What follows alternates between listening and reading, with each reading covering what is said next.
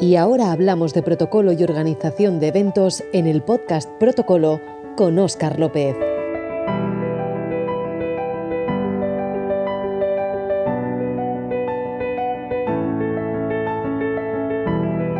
Saludos y bienvenidos al podcast de Protocolo.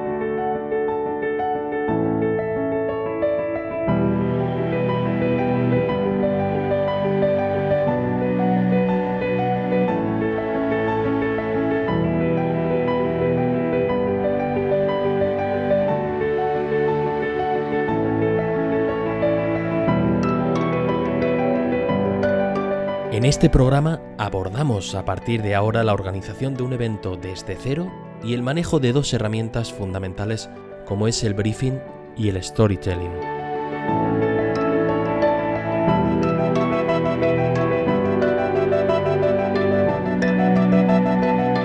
Además, hoy nos acompaña Esperanza Blanc, directora de Desarrollo Corporativo de la agencia Casanova, con la que precisamente vamos a abordar el nacimiento de un evento o el evento desde sus cimientos.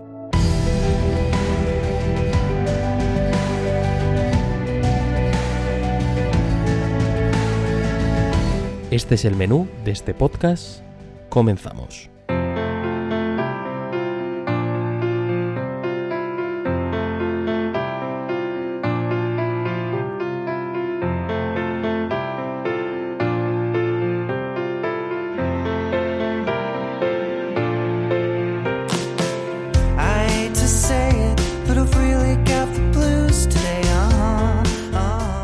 Que nos hemos puesto a diseñar un evento, ha estado fundamentado por unos objetivos mínimos. Si se trataba de una conmemoración, pues se desplegaban una serie de detalles para conmemorar el hecho que motivaba el acto. Si se trataba de una inauguración, se ordenaban una serie de gestos, como un corte de cinta, o el descubrimiento de una placa, o de un monolito. Se realizaba una visita a las nuevas instalaciones, se llevaban a cabo los discursos correspondientes que venían a engrandecer la oportunidad de esa nueva obra y del beneficio de tenerla dispuesta a partir del momento de la inauguración, o por ejemplo, en una inauguración de un establecimiento, uno de los objetivos es que los vecinos donde se encuentre ese negocio conozcan y sepan de la apertura de ese nuevo establecimiento.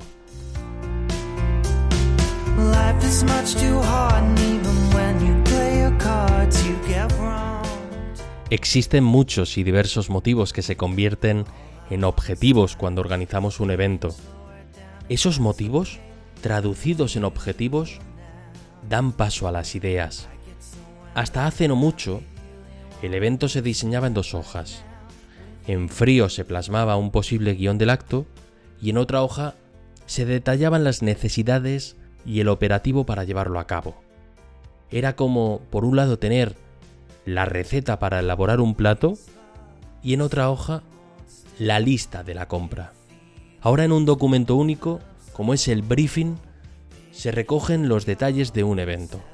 Parece simple, pero a la hora de su elaboración nos resulta muy útil porque se exprime en detalle el contenido del acto, de los objetivos, de las ideas, del público, y nos proporciona una perspectiva global de todo su contenido.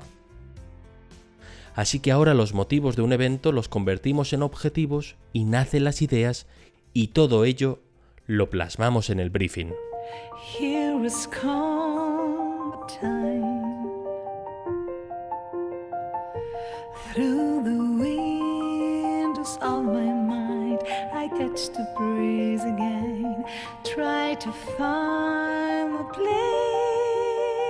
Otra herramienta que entra ahora en juego es el relato del evento. ¿Cómo vamos a contar nuestro evento? Los cuentos, los libros y las historias siempre tienen una introducción, un nudo y un desenlace, y así se monta un relato. No hace mucho, los organizadores de eventos los diseñaban como montar una casa. La planta baja con una puerta, la planta alta y luego el tejado. Eso traducido a un evento, por ejemplo a una entrega de premios, pues sería una bienvenida, la entrega de los galardones y los discursos de cierre. Ahora no. Ahora todo está basado en relatos, en historias. De una parte a otra del evento hay conceptos, historias, valores que transmitimos y compartimos de mil formas y con cientos de recursos.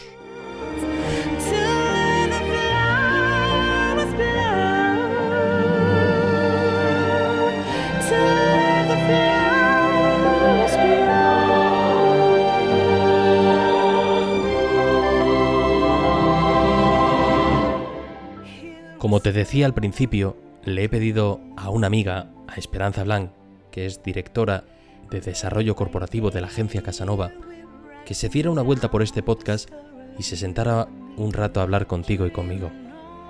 Esperanza, ¿qué tal? Hola, ¿qué tal? ¿Cómo estás, Oscar? Muchísimas gracias por acompañarnos. No, para mí es un placer. Gracias, gracias a ti, hombre, por contar, por contar conmigo. Para mí es un honor contar contigo en este podcast. Además, eres la primera entrevistada. Y tu presencia hoy aquí viene como anillo al dedo porque estamos hablando del briefing y del storytelling y de la importancia que tiene el briefing. Yo contaba al principio que antes empezábamos a organizar los actos en base al guion, al propio guion del acto, sin pararnos mucho a pensar en los detalles, en las ideas, en exprimir los objetivos de, de ese evento que ahora con esa herramienta del briefing pues nos da una perspectiva muy amplia de lo que va a ser nuestro evento.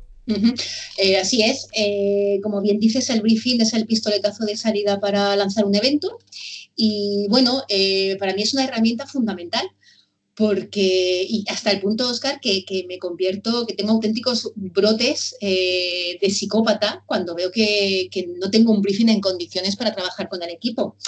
Y, y dirás, pero qué loca, no, no, locura no, eh, para mí un briefing es la herramienta idónea para comenzar todo evento y todo, eh, toda preproducción o fase previa a, las jornadas de, nuestro evento. ¿Por qué? Pues porque el briefing eh, yo entiendo que debe contestar a todas las preguntas que necesitamos hacernos para que nuestro evento sea un éxito. Además, eh, preguntas como eh, cuál es el objetivo de nuestro evento, a qué público queremos llegar, cómo queremos llegar, cuál es la estrategia que debemos usar para llegar a, todos y cada uno de esos públicos. Y sobre todo, eh, hay una parte muy simpática del briefing, que no sé si a ti te habrá pasado, pero hay clientes como que, que tratan el tema del presupuesto como si fuera un tabú. Y me parece curioso porque para comenzar a trabajar en un evento, al igual que tengo que saber cuáles son los objetivos, a qué público quiero llegar, eh, qué experiencias han tenido anteriormente la misma marca con otros, eh, con otros eventos para evitar o para incidir eh, en, determinados puntos de vista, para mí es súper importante que en el briefing desde el minuto cero, el, cliente o, la marca con la que voy a trabajar me, diga la partida presupuestaria que tengo para, para, desarrollar el evento. Porque evidentemente no se puede trabajar un evento sin saber si tienes 10.000, 20.000, 100.000 o un millón de euros. Eh, y sobre todo eh, los objetivos principales. Eh, es súper importante responder a las preguntas básicas que tenemos, que, con las que tenemos el punto de partida de nuestro evento y además siempre añadir valor. Es decir, eh, no me sobra con, pues mira, vamos a lanzar un, producto y queremos que nos ayudes a, llegar con este producto a nuestro público final y vamos a tener, no, yo necesito saber si en tu evento eh, yo tengo que llegar a público final, a medios de comunicación, a influencers, a, tus propios profesionales. Eh, para mí los públicos que tiene una marca son tantos como los que te estoy comentando. Y uno de los grandes olvidados, ya no me extiendo más en esto, es, el público interno de una empresa, de una marca. En Casanova, por ejemplo, hacemos mucho evento destinado al público interno de, una empresa, a sus trabajadores, al fin y al cabo a los mejores prescriptores que puede tener una empresa para hablar de, sus cosas, de su filosofía, ¿no? para transmitir eh, pues eso, lo que es un producto lo que es eh, una marca al fin, al fin y al cabo. Y todo esto que lo que me estoy extendiendo en los públicos, en las estrategias y tal, todo para mí es súper importante que venga reflejado en ese briefing, en esa herramienta en la que mi equipo y yo vamos a comenzar eh, a trabajar y, a crear a partir de ese briefing y de esos objetivos un storytelling, una creatividad, un naming, un hashtag, una estrategia de influencer marketing que ahora es lo más en evento, o el plan de medios o lo que sea necesario. Vosotros sois Casanova, una empresa especializada en hacer crecer a las empresas por su diferenciación a través de la comunicación y la mayoría de vuestras estrategias están basadas en las experiencias, en, en los eventos experienciales.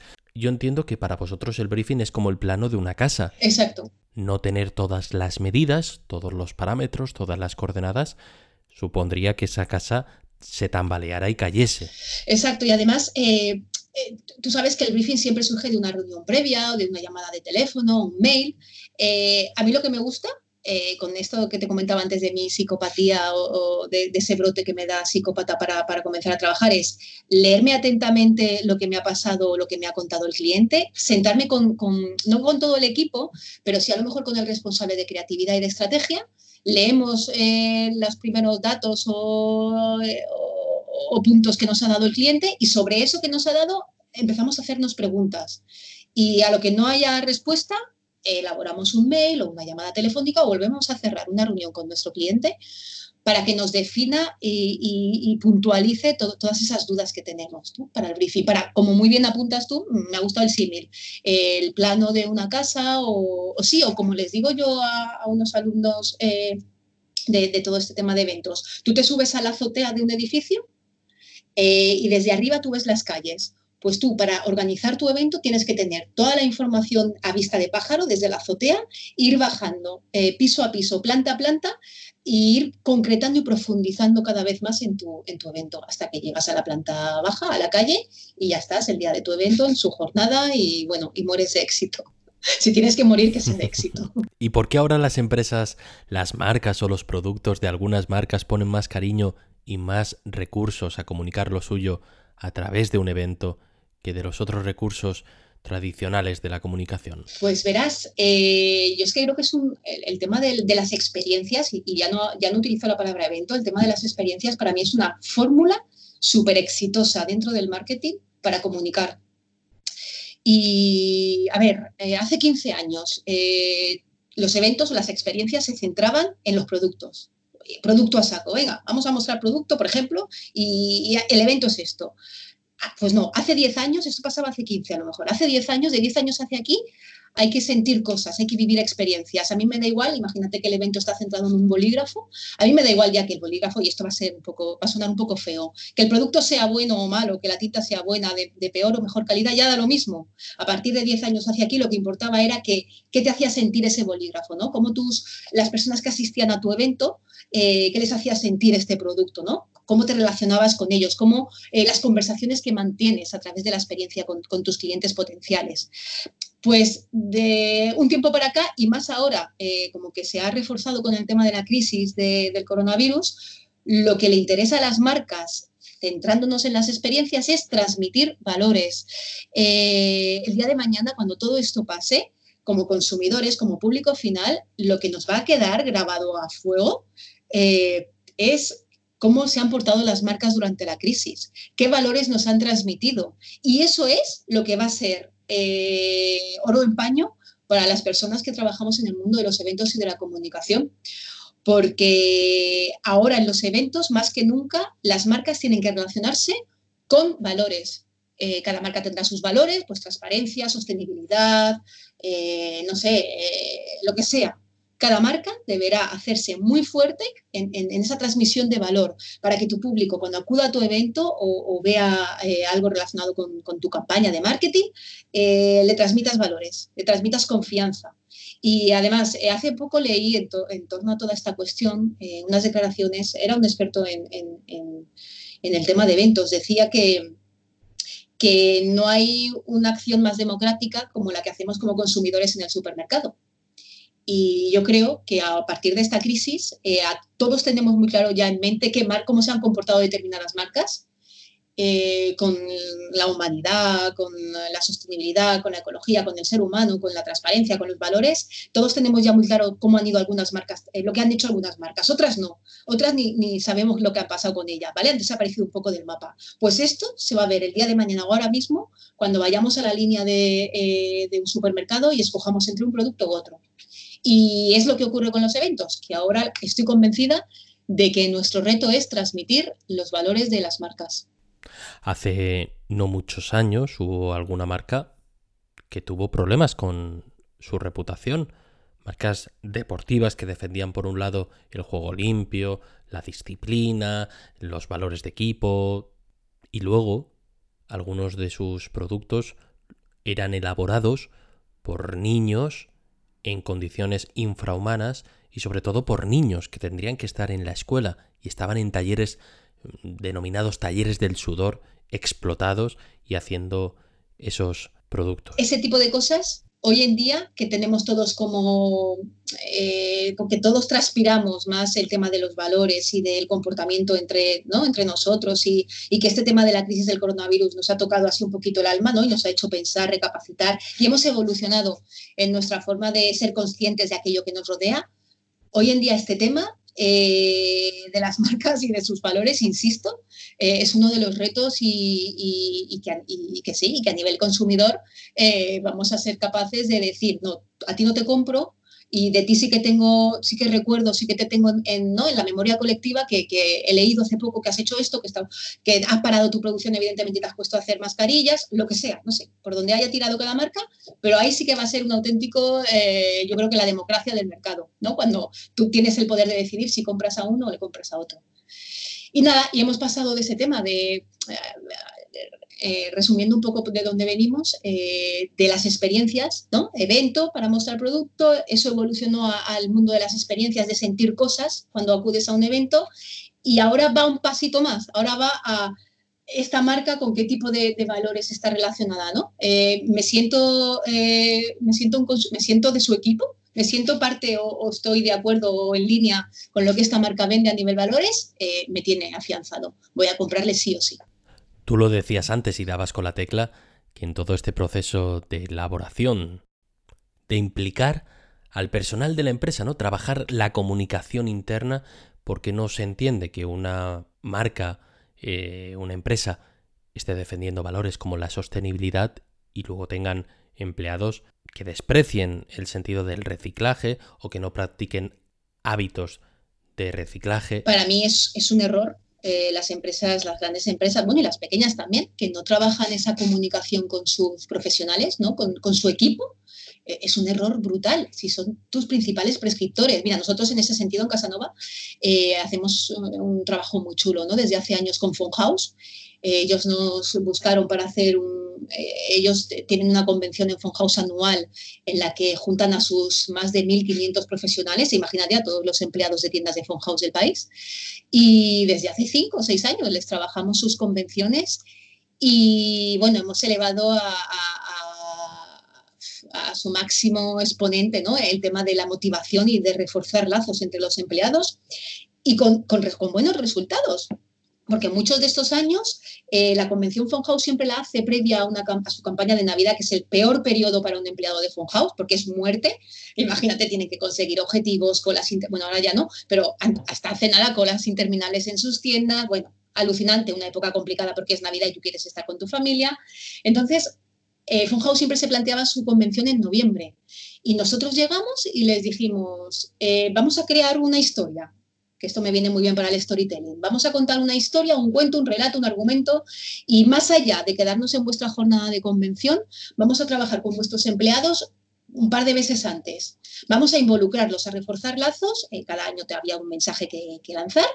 Y, oye, ya te digo, con muy buenos resultados. Luego, eh, cuando llegaba la campaña de Navidad en los últimos años, pues conseguían objetivos, eran mucho más felices. Eh, se exponían al público de otra forma. Eh, ¿Esto qué viene a decir? ¿Y por qué lo digo? Pues porque, por favor, eh, que las marcas tengan en cuenta que, sus profesionales son sus principales prescriptores.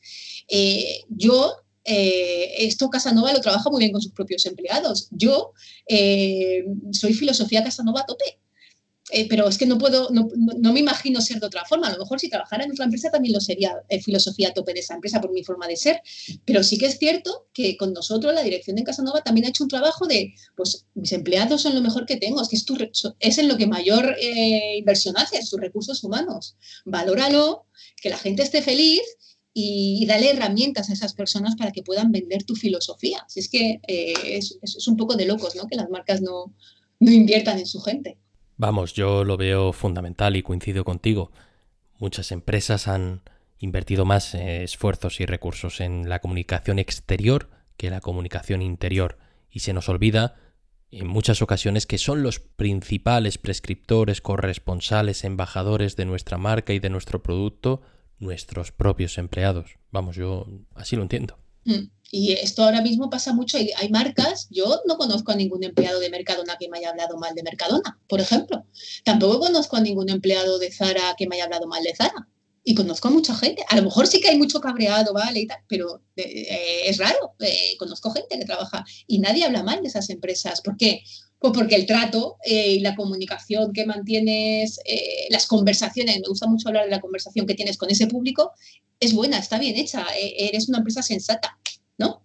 Así lo creo yo también. Esperanza, para vosotros, ¿cómo son los eventos en Casanova? ¿Qué valor aportáis al evento desde vuestra agencia y sobre todo ¿Qué valor le reporta al cliente con la celebración de ese evento? Sí, sí, yo te puedo asegurar que cuando entra un evento a, Casanova hay un equipo de personas, mm, además multidisciplinar, porque somos cada uno de su padre y de su madre y hay gente especializada en comunicación, otra gente especializada en, en creatividad, tenemos hasta arquitectos, bueno, psicólogos, hay de todo, pero claro, es que cuando estás trabajando con personas y con marcas que quieren llegar a personas, que menos que tengas un equipo multidisciplinar y preparado. Entonces, nosotros, eh, yo creo que nuestro éxito, eh, que viene avalado, no, no, yo sé que todo el mundo evidentemente dirá, ¿qué vas a decir? ¿Que no tienes éxito? Sí, tenemos éxito. Somos la cuarta, la cuarta agencia de, de España en eventos y eso viene avalado, avalado por una serie de trabajos que hemos hecho y por unos premios y, bueno, historias del sector. Yo creo que nosotros lo que aportamos a nuestros eventos es que hacemos como una estrategia 360, ¿vale? Eh, ¿Qué significa esto? Pues significa que trabajamos desde el on y desde el off, que ahora va a estar muy de moda lo del on, con el tema del no poder tocarnos, y con la experiencia o el branding content como estandarte. ¿Qué es el branding content? Pues es ni más ni menos que dotar a las marcas eh, de contenidos. Eh, a ver, ¿cómo puedo, ¿cómo puedo expresar esto? Nosotros ayudamos a las marcas a crear contenidos, experiencias y emociones para sus públicos. Lo mismo me da que sea un público interno de profesionales tuyos, de trabajadores, que el público final al que le quieres vender el bolígrafo, que el medio de comunicación, que el influencer al que tienes que tener contento para que hable de ti. Eh, mira, nosotros, por ejemplo, mm, para que entiendas un poquito eh, cómo hacemos este 360, o lo que ahora es también el concepto conocido por el transmedia, que es usar todos los medios a tu alcance para, pues eso lo llevamos a los eventos. Hace un año eh, Huawei lanzaba su móvil P30, sí, P30, y dentro de la creatividad, de lo que, eh, con lo que nosotros eh, hicimos y lanzamos fue, por un lado, se fletó un avión que salía de Madrid lleno de periodistas, de medios de comunicación y lleno de influencers, eh, chicos y chicas que, bueno, que lo petan y que tienen millones de seguidores, de macro y de microinfluencers, que ahora se lleva también mucho esto, ah, y los fletamos y el avión se iba a París. ¿Por qué? ¿En París qué sucedía? En París iba a haber un evento en el que Huawei lanzaba el móvil a nivel eh, internacional, ¿vale? En la feria allí. Entonces, lanzamos ese, ese avión lleno de periodistas y de influencers que allí van a vivir una experiencia a tope, porque allí la experiencia no se reducía tan solo en asistir al lanzamiento internacional en la feria esta tecnológica del móvil, sino que allí les, cuando llegaron al hotel, en el hotel tenían una caja, un welcome pack alucinante con el móvil que se lanzaba para ellos, los llevamos a cenar a un sitio súper bonito, a la mañana siguiente con el móvil, hacer, porque Huawei eh, tiene una tecnología, vamos, que es un, auténtico cohete a nivel de, de cámara fotográfica en el móvil, eh, les llevamos a pasear por sitios súper emblemáticos de París para que hicieran sus fotografías con el móvil. ¿Por qué? Pues porque evidentemente iban a viralizar en sus, en sus stories, en Instagram, en Twitter, donde fuera, con, con, esas fotos hechas con un móvil que se estaba lanzando. Luego asistieron a la feria, pero es que al mismo tiempo que eso ocurría en París, en Madrid, teníamos un programa en streaming, un programa en directo, presentado por Roberto Leal, con varios especialistas en tecnología, eh, varios responsables de Huawei España. Eh, teníamos también dos quedadas, una en Madrid y otra en Barcelona, con influencers, eh, hablándonos del móvil y haciendo fotografía. Es decir, eh, para nosotros es una estrategia eh, que empezamos antes de que sea el lanzamiento del móvil, con dos o tres días o una semana antes, y, vamos en paralelo con diferentes medios. Y bueno, tuvo un impacto alucinante eh, este tema, porque tuvimos un programa que se transmitió en YouTube con un mogollón de gente en directo, Teníamos en París presencia, Roberto, o sea, y además el tipo de caras y de personas que utilizas para llegar a tu público porque entendemos que dentro de las influencers, por ejemplo, tú dirías, bueno, pues tú llevas a dos influencers conocidas de estas que ahora son pues, bastante conocidas por el estilo de vida o porque son monas. No, no, no. Es que llevamos influencers mm, del sector de la moda, de lo fashion, de tal, pero también llevamos a gente, a influencers o, personas que, que, en Internet y con sus blogs eh, hacen investigación tecnológica y que escriben sobre varios temas, no solo el perfil típico de influencer. Es decir, que pensamos que en la, mejor estrategia de comunicación para lanzar un, un móvil de este tipo es aunar a los diferentes Instagrames o bloggers que detrás de ellos tienen a la comunidad a la que tú debes llegar, porque no debo de llegar solo a la persona joven de 30 años que le gusta la moda y que se va a comprar el móvil porque está de moda, no, tengo que llegar también a la persona a la que le gusta la fotografía y a la que va a flipar porque el móvil tiene, yo qué sé, lo que tenga, los recursos técnicos que tenga. Entonces, esto te quiero decir con el 360, desde on, desde off, con una experiencia de fondo a tope y sobre todo con el branding content, generando contenidos, porque la marca, con estos contenidos que le creamos con los influencers, con los periodistas y tal, estuvo conversando con sus públicos durante días, durante semanas, a raíz de estos eventos. ¿Y cómo hacemos esa selección de influencers? Supongo que pesará el número de seguidores que tenga, pero también habrán otros parámetros que pueda ser el número de publicaciones donde ese tío o esa tía esté presente o en el número de redes donde teja información. ¿Cómo se hace esa selección? Yo para eh, comprarme un iPad nuevo o algún accesorio, pues entro en, influencers frikis de la tecnología y no sigo a los de, de referencia del mundo de la tecnología o tal, al igual que yo lo puedo tener a gente de referencia cuando voy a buscar una receta de cocina ah, o ahora que he sido mamá, las instamamis me llevan loca. ¿Vale? Entonces, ah. es muy buena pregunta, porque antes te hablaba del macro y del microinfluencer. El macro es ese que dices tú, que tiene millones de seguidores, que sabes que con él vas a impactar a tope. Pero luego está el micro. Y no nos podemos eh, dejar de lado nuestras estrategias de marketing y en eventos y en experiencias, al fin y al cabo, el microinfluencer. Que tú me dirás, y este, pues este tiene muy pocos seguidores, pero no es negativo, porque precisamente hay microinfluencers que tienen pocos seguidores, pero tienen mucho engagement con ese seguidor. Es gente muy fiel a, este Instagram y gente que, que, sí, que es muy fiel y, que lo que diga el Instagram lo va a hacer y va a ir a misa. ¿Me explico? Entonces, ¿cómo localizamos a esos influencers idóneos? Pues a lo mejor el idóneo para tu campaña no es el que tiene 3 millones de seguidores, a lo mejor es el microinfluencer. Y me dices, igual decido, la de moda, la Instamami, el de tecnología, el que tenga puntos en común o lugares comunes con tu público objetivo. Vamos a ver. Eh, tú imagínate que quieres lanzar eh, una lejía súper chula pues la lejía súper chula para cocinar y tal y tal, yendo y alejándome de los sexismos y de las historias raras. ¿Tú dónde vas a anunciar esa lejía? A las 5 de la tarde en televisión o por la noche en televisión, pero a lo mejor en un espacio como el intermedio. Yo creo que a lo mejor la lanzas a las 5 de la tarde en otro tipo de, de canal de televisión donde sabes que hay un público que va a flipar con esa, ¿vale? Pues lo mismo con los influencers. Tienes que encontrar los puntos en común con tu público objetivo. Eh, a lo mejor yo quiero lanzar un móvil pero me voy a un, influencer que es como, yo qué sé, imagínate, eh, a un tío de un estilo de vida saludable, que cocina eh, y no utiliza nada de productos eh, azucarados, ¿sabes? A lo mejor me voy a perfiles de otros ámbitos de la vida y con ellos invierto para lanzar un móvil. ¿Por qué? Porque entiendo que mi móvil o mi marca tiene valores similares a los que ese influencer transmite. ¿Vale? Eh, no sé qué ejemplo ponerte, pero eh, hoy en día el éxito está en encontrar esos lugares comunes donde está tu público, ¿no? Donde está tu público objetivo. Y a lo mejor es con un influencer o con una Instamami o con un influencer que cocina o yo qué sé qué, o con un bombero, no, no lo sé, pero eh, que necesariamente es para lanzar un móvil, no tengo que ir al influencer de tecnología. ¿Vale? Puedo encontrar mi público en, un influ- en los seguidores de otro tipo de, de, de influencer, de viajes, de comida saludable, de estilo de vida, de deportistas. Y ahí creo que está el éxito.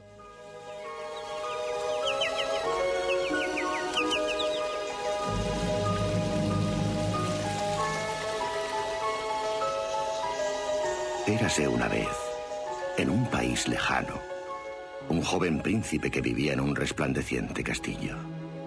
A pesar de tener todo lo que podía desear, el príncipe era egoísta, déspota y consentido. Pero una noche de invierno llegó al castillo una anciana mendiga y le ofreció una simple rosa a cambio de cobijarse del horrible frío.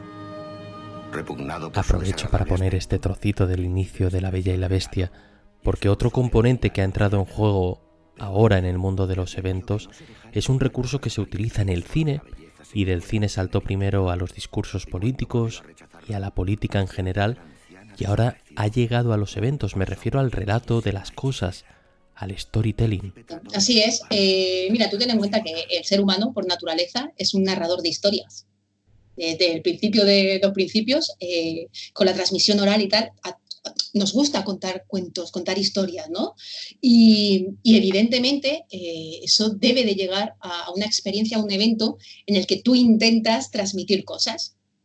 Y eh, precisamente el storytelling, eh, pues lo trabajamos también en Casanova, en, nuestros eventos y tal. Y además es, es un proceso, eh, una tarea muy bonita. Cuando te ves involucrado en, en el proceso, en la producción de un evento, estar en, esa en ese trabajo creativo eh, y estratégico también eh, es una pasada, porque eh, ¿a quién no le gusta inventarse una historia, además una historia buena?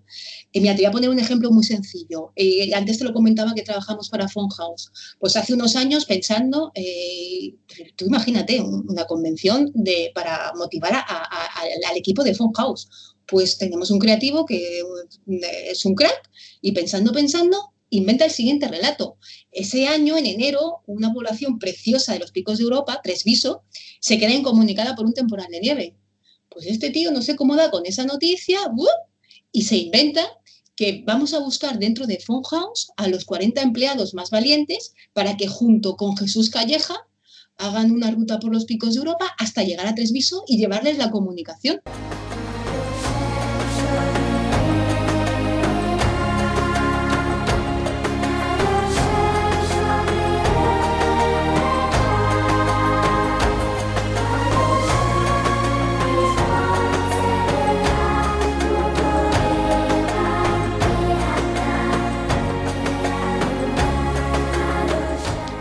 Chico, un éxito, un éxito porque a partir de ahí empezó a rodar nuestro evento, empezó a rodar toda la maquinaria de la precomunicación, ¿no? la fase previa del del todo evento y generamos una web, les contamos la historia a los empleados, les subimos vídeos para que se enganchen, les hacemos subir a ellos vídeos para que entre todos los empleados de todo el país empiecen a votarse y de esa votación surgen los 40 empleados más valientes. Pues cogemos a esos 40 empleados con el equipo de Jesús Calleja y nos los llevamos a, a- hacer un... Además, el primer programa de Jesús Calleja para una empresa privada. ¿Sabes? Y fue todo un éxito. Y esa era la historia, ese era el relato, comunicar al pueblo más incomunicado. Y estos chavales se vinieron arriba, empezaron a, a luchar por tener, pues, por ser los más simpáticos o los vídeos más curiosos en la web. Y entre ellos se votaron y bueno, y, y los subimos a los picos de Europa. Llegaron a Tresviso, comunicaron un pueblo precioso. Bueno, comunicaron. El pueblo estaba comunicado. Pero esta es la historia, este era el cuento que, que les vendimos y que les encantó, Oscar. Es que les encantó.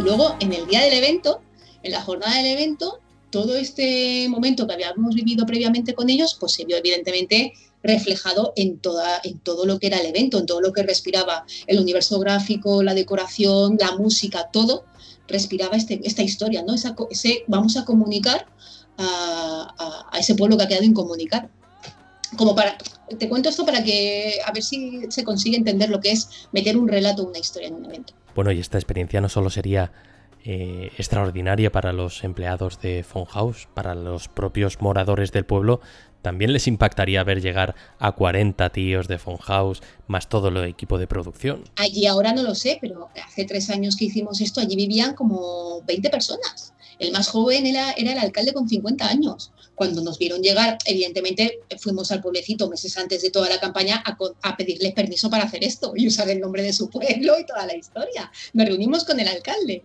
que a modo de anécdota y de curiosidad, llegamos allí, eh, el CEO de Casanova y yo, a contarle al alcalde, pues mira, le sacamos el, portátil. Hemos pensado hacer esto para House, una campaña de comunicación, motivación a la tope, vuestro pueblo es precioso. Bueno, estuvimos como 15 minutos contándole al alcalde las maravillas de esta campaña para que nos diera permiso a hacerla y a usar el nombre de su pueblo. Y terminamos todo nuestro speech, terminamos todo nuestro discurso, los, fuegos artificiales, allí los dos súper emocionados, y nos dice el alcalde, sí, vale, muy bien, pero ¿qué es House? Bueno, eh, para que tú, te, te hagas a la idea de lo que luego pasó cuando llegamos. Además, podéis ver, el vídeo está en, la web de Casanova, por si alguien tiene curiosidad, está todo el proyecto súper bonito contado con un vídeo muy, muy chulo de unos tres minutos. Cuando llegamos luego al pueblo, con los 40 empleados de House, todo el equipo de Jesús Calleja, que no es poco, que para hacer estas historias lleva muchísima gente, toda la parte de la agencia, vídeo, foto y todos los que éramos, la gente del pueblo, los tres abuelitos de allí flipaban, flipaban con Minola, porque no entendían por qué llegaban los empleados de House y les abrazaban y les besaban. Pero claro, es que a los empleados de House habíamos estado dos meses contándole la historia y el relato de este pueblo incomunicado. Entonces, claro, como que ya lo hicieron suyo bueno, una experiencia brutal que yo recomiendo. Si alguien tiene curiosidad, que, la vea, que lo busque. Desafío tres Viso. En, en Casanova, en nuestra web está. Qué bonito. sí, la verdad es que es uno de esos eventos que dices, qué chulo haber trabajado en esto. Y yo lo recuerdo y veo el vídeo y me emociono todavía. Este es el tipo de actos que te dejan huella por todas las horas que, le echas. Y todas las horas que le echas. Eh, yo ahora mirando atrás, eh, recuerdo algunos trabajos de estos y digo, madre mía, qué, qué manera de patir, qué, qué sufrimiento. Y, y, qué bien que salió esto al final. y además es que al que le gusta organizar eventos, si tú me entiendes, al que le gusta este rock and roll, es, una maravilla estar metido en, todo el fregado. Además es de las profesiones que más estrés genera junto con la de desactivador de bombas. Hay un artículo en expansión.com de 2018 que yo utilizo para algunas eh, charlas y eso, que dice que es la, la, quinta, bueno, antes del coronavirus, la quinta profesión más estresante por detrás de piloto de avión. Controlador aéreo. Controlador aéreo, sí, sí, de todas estas.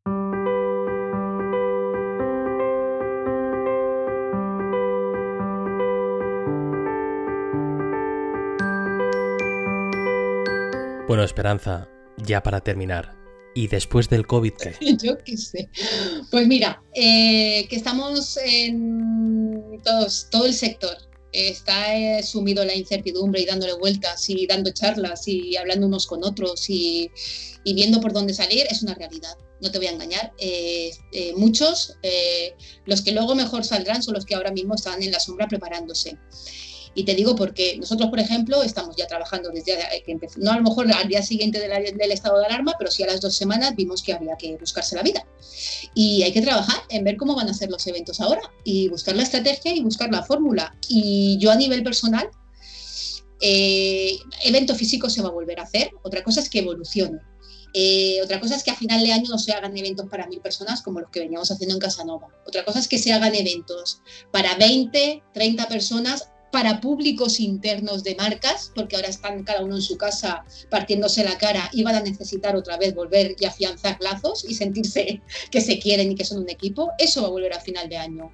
Muy, mucho evento pequeño, de, pequeño team building, de pequeño formato y para profesional.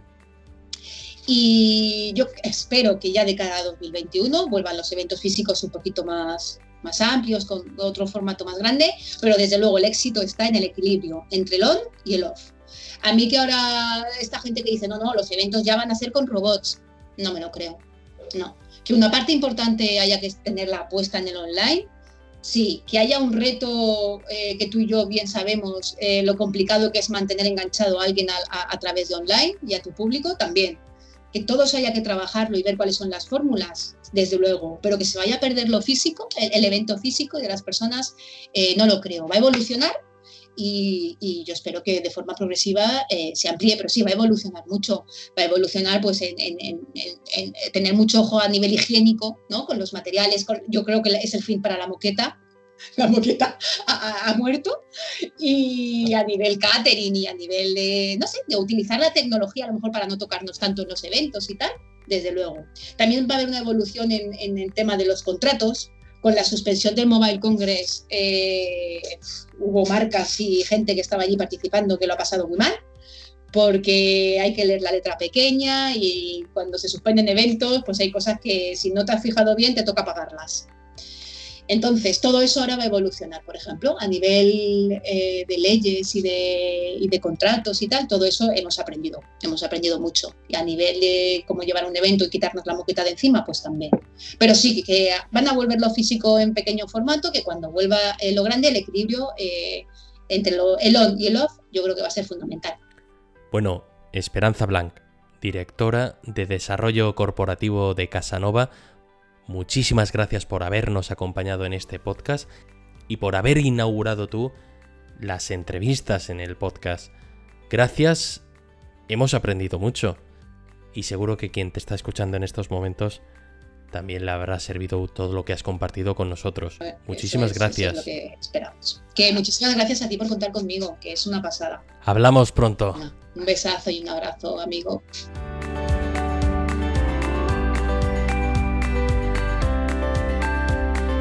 Y aquí ponemos el punto y final a este podcast, hoy dedicado al briefing y al storytelling.